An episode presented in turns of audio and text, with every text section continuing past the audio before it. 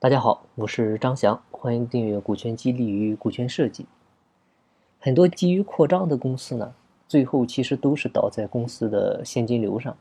啊，资金链一断，公司的各种问题呢就都凸显出来了。好点的呢，发现问题能解决问题，啊，东拼西凑能够补上这个窟窿。但是窟窿太大了，恐怕公司就得倒闭了，啊，身边发生太多这样的案例，啊，包括我进入。呃，管理咨询这个行业，教育培训这个行业以来呢，发现服务的很多企业啊，从我刚进这个行业到现在，基本上一大半已经是消失了，很多就是因为现金流出了问题。那今天呢，就跟大家分享一个不花一分钱啊，新开子公司，而且呢，你还能控股的一个商业模式。这个呢，其实就是通过股权的顶层设计的一个搭建。当然，这种模式呢，它有一个前提啊，也不是什么企业都可以，什么行业都可以。就是如果用这个模式呢，最好是你的一个是品牌力强，然后呢，最好是轻资产化运营，然后呢，现金流好、利润率高的一个行业啊。你这样其实锁定这个范围就很小了，比如一些做的比较优秀的教培行业，或者一些互联网科技企业啊，这些是可以的。怎么做呢？就是比如你新开一家子公司，你需要启动资金啊一百万，啊这个时候你就可以让子公司的负责人他直接出资一百万，啊然后呢下一步怎么操作呢？这一百万里面呢拿出四十九万来，让他呢直接投到子公司里，让他在子公司直接占股百分之四十九，然后呢另外的五十一万投到母公司。啊，一般会在母公司的架构里单独成立一个持股平台，让子公司负责人的股份进到这个持股平台里，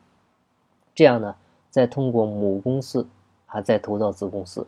这样的话母公司占股五十一来控股子公司，同时子公司的负责人呢他在母子公司，这不就都有股份了？这里呢你可能有一个疑问，因为我们之前讲过，就是一直推荐的是人在哪股在哪。啊，那为啥他人在子公司还要让他的母公司来持股呢？啊，这个时候其实是有一个约定条件来约束他的。啊，我们讲人在哪股在哪设计的一个初衷，就是为了避免大锅饭的现象。啊，就是为了怕他在子公司干不好，然后呢还跟着分母公司的钱，啊，这样太不公平。所以呢，这个时候就可以设定约束条件，就是他拿母公司分红的前提。是需要他在子公司做到多少的业绩，实现多少的利润才行，不然的话啊，照样没有分红。所以呢，他想拿母公司分红的一个前提就是把子公司的业绩做好才有，而子公司的业绩做好了，母公司呢才有利润啊，这同样是有约束性。所以呢，它跟人在哪股在哪呢并不矛盾。所以通过这种模式设计呢，其实是一种双赢的结果。啊，公司能不花一分钱实现品牌的扩张啊，提升规模影响力啊，子公司的负责人呢，不仅能够拿到子公司的分红，他还能拿母公司的分红啊，这样同样是很有吸引力啊。我不知道你听懂了没有啊？可能这么干讲的话会有一些抽象啊，其实呢，我们拿笔一画一看的话就很简单了。好，那今天的分享呢就到这里，感谢您的收听。如果您有股权方面的问题，欢迎在音频下方留言，也可以进我的微信交流群。我的微信号是四零六八九三四六四。金不在西天，金在路上。我是张翔，下期再见，拜拜。